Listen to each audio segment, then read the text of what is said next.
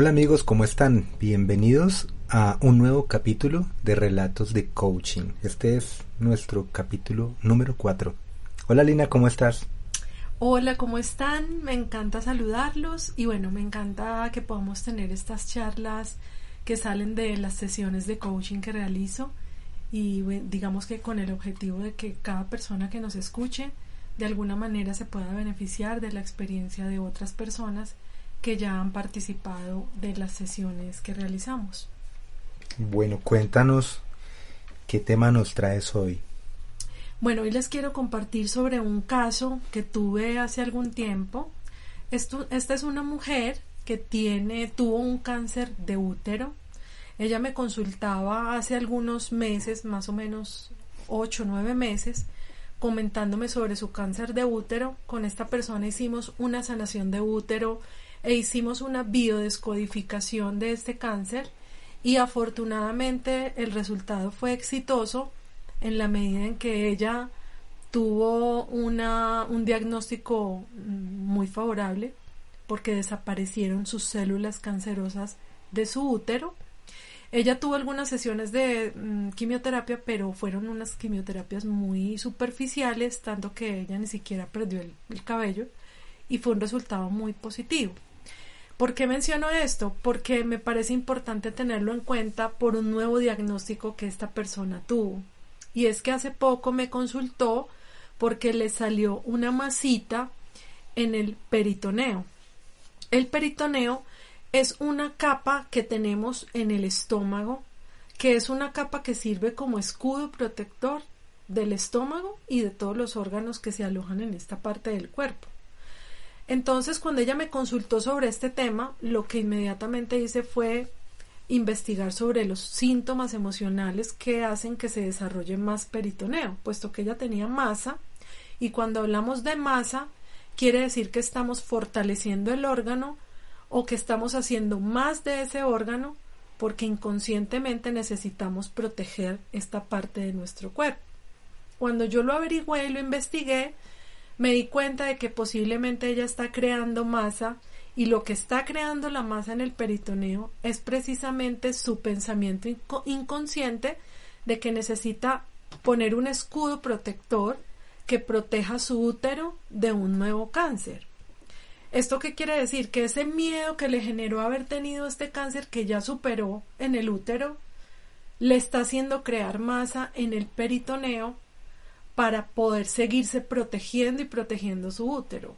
Lo que pasa es que como lo está creando desde el miedo, pues entonces está creando una masa que está haciendo que hoy en día esté estudiándose la posibilidad de si esta masa es, es, es buena o es negativa, es, es maligna. Cancerígena. Es cancerígena.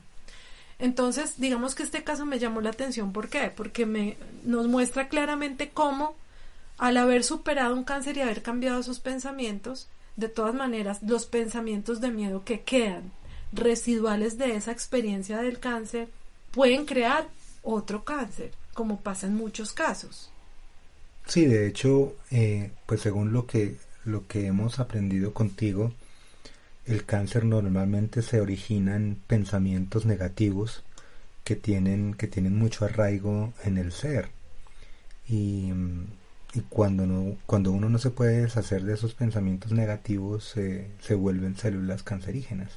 Exactamente, los, el cáncer siempre tiene relación con un conflicto que está parado en unas emociones viscerales como son la rabia, la ira, el rencor y el resentimiento.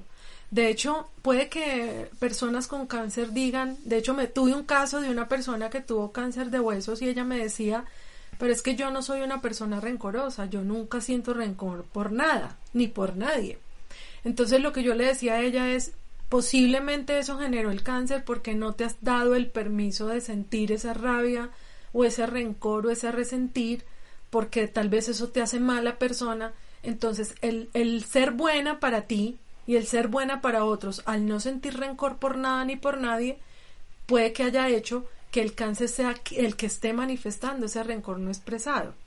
Pero hay otros casos en los que la persona claramente expresa el rencor pero no lo resuelve. Entonces al no resolverlo, el cuerpo manifiesta en células enfermas este rencor no gestionado. Eso me lleva a pensar que, mm, bueno, aunque la persona no, no sea consciente de sus emociones y simplemente lleve un tratamiento médico correcto con respecto a la enfermedad que esté padeciendo, en este caso el cáncer, em, pues si no se libera de esas emociones, el cáncer va a seguir reapareciendo, pues que, que es lo que normalmente conocemos en, en este estudio de las emociones y del origen emocional de las enfermedades, ¿no? Es decir, eh, yo estoy expuesto a seguir experimentando la enfermedad mientras yo no resuelva mis conflictos. Eso es lo que nos estás queriendo mostrar con el ejemplo de hoy. Exactamente, y de hecho eh, eso me recuerda a otro caso en el que mi clienta, a mi clienta le retiraron el útero porque estaba enfermo, tenía células enfermas y entonces el médico la opción que encontró fue retirar su útero. Y yo le decía a mi clienta, está bien que te hayan retirado tu útero porque pues de cierta manera se deshicieron de las células enfermas, pero si el conflicto emocional no se ha resuelto, estas células van a aparecer en otro lado. Por eso retirar el órgano es una solución temporal. La solución definitiva es, es hacer conscientes aquellas emociones que están en el inconsciente y que, me, y que me están haciendo enfermar y que de cierta manera le están impidiendo a esas células hacer su trabajo, porque una célula cancerosa es una célula que no puede ser ella misma, que no se permite ser ella misma, porque cree que ser ella misma está mal. Entonces es como un autorrechazo. Una célula cancerosa es una célula que se rechaza a ella misma. Eso, eso me parece tan, tan bonito, pero a la vez me intriga mucho porque de hecho el tratamiento contra el cáncer es atacar las células cancerígenas, atacarlas de raíz, ¿no? Removerlas en vez de, de permitirles ser. Pero pues eh, creo que no hay alguna algún tratamiento médico enfocado en, desde ese punto de vista. De hecho, por eso, por eso tu, tu enfoque de sanación de útero es, es emocional y tiene, tiene unos beneficios enormes cuando se logra correctamente. Yo quisiera que tú les comentaras a tus oyentes en qué consiste la sanación de útero, ya que, ya que lo mencionaste al principio, pero pues no ahondamos en el tema y, me encantaría que, que, transmitieras un poquito acerca de, de en qué consiste esa sanación de útero. Eh, la sanación de útero es un proceso basado en la biodescodificación o en la bioneuroemoción, que son dos técnicas enfocadas en la sanación emocional de las enfermedades físicas, entendiendo que el cuerpo es el mensajero de un mensaje que traen los pensamientos a través de ese síntoma. En la sanación de útero lo que hacemos es que identificamos cuáles son las heridas emocionales uterinas y no solo uterina, sino a nivel de ovarios, a nivel de trompas de falopio, a nivel del cuello uterino y a nivel de la vulva también. Y cuando nosotros identificamos cuáles son esas posibles heridas emocionales, podemos empezar a trabajarlas. En mi caso, la trabajo con biodescodificación o la trabajo con Hoponopono. Hacemos una sanación con Hoponopono, un borrado de memorias y hacemos también una descodificación, que quiere decir cambio de pensamiento, cambio de para, del paradigma que tengo en relación con temas de sexualidad, en relación con temas de abusos, en relación con el tema de la feminidad, de mi relación con lo femenino. Cuando hacemos ese cambio de creencias y ese cambio de paradigma, entonces el pensamiento cambia, por lo tanto la emoción cambia y por lo tanto el mensaje que nos trae la enfermedad ya no es necesario, porque yo ya atendí al mensajero que eso es algo que a mí me parece importante mencionar y es que cuando atacamos las células cancerígenas estamos atacando al mensajero, pero no nos estamos haciendo cargo del mensaje. Y lo que deberíamos hacer es hacernos cargo del mensaje y cuando hacemos caso del mensaje, pues puede que ya el mensajero no sea necesario. Porque ya recibimos el mensaje. Claro, pero del ejemplo que nos planteas, mmm, me puedo hacer cargo del mensaje, pero si sigo viviendo con miedo, puedo volver a recibir el mensaje nuevamente. O sea, no entendí el mensaje de una manera correcta, ¿no? puedo haberlo interpretado de una manera incorrecta en la medida en que me pare en el miedo.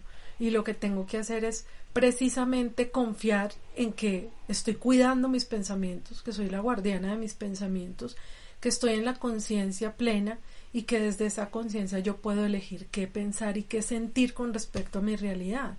Y yo si yo estoy atenta a eso y estoy cuidando lo que cómo interpreto yo mi realidad, pues eso me garantiza que la información que yo le estoy entregando a mi cuerpo va en el sentido de un cuerpo armonioso y en salud. Si yo estoy entregándole a mi cuerpo mensajes conscientes o inconscientes de enfermedad, pues el cuerpo se va a manifestar. Pero si yo le transmito una información que lo mantiene en alta frecuencia, pues el cuerpo en alta frecuencia no puede más que estar sano, porque la enfermedad no existe en la alta frecuencia. Pues yo espero que, que tu cliente, tu clienta, eh, tenga un diagnóstico positivo ahora frente, frente a lo que está presentando y que tú la puedas seguir acompañando en el proceso, ¿no? Y que le puedas brindar las herramientas para que, para que ella pueda fluir con su vida y no tenga presentes esos pensamientos de miedo eh, que la hacen atraer de nuevo ese mensaje, ¿no? Que está tan claro y pues que tú ves tan claro, posiblemente para, para nosotros no es tan claro interpretar eso, pero, pero tú lo ves muy claro y, lo sabes interpretar y lo sabes transmitir muy, muy, muy claramente. Entonces, bueno, ¿qué más nos quisieras compartir con respecto a este caso, Lina? No, yo pienso que, que creo que esta información es como suficiente para empezar a, a cuestionar lo que estamos pensando y a cuestionar las emociones que estamos generando con la interpretación de nuestra realidad, a reconsiderar cuáles son las exclusiones que hacemos cuando juzgamos nuestra realidad y empezar a integrar, a juzgar menos, amar más, a reconocer y a, y perdonar, porque el resentir solamente se sana con perdón, el rencor solo se sana con perdón. Entonces, yo creo que el trabajo más importante que tiene que hacer una persona que esté presentando un cáncer de cualquier tipo es pararse en el perdón, en el auto perdón primero eh, luego en el perdón hacia su realidad y eh, para quitarse del victimismo y empezar a, a mirar la vida desde los ojos de un alumno que está aprendiendo de un maestro que es la enfermedad.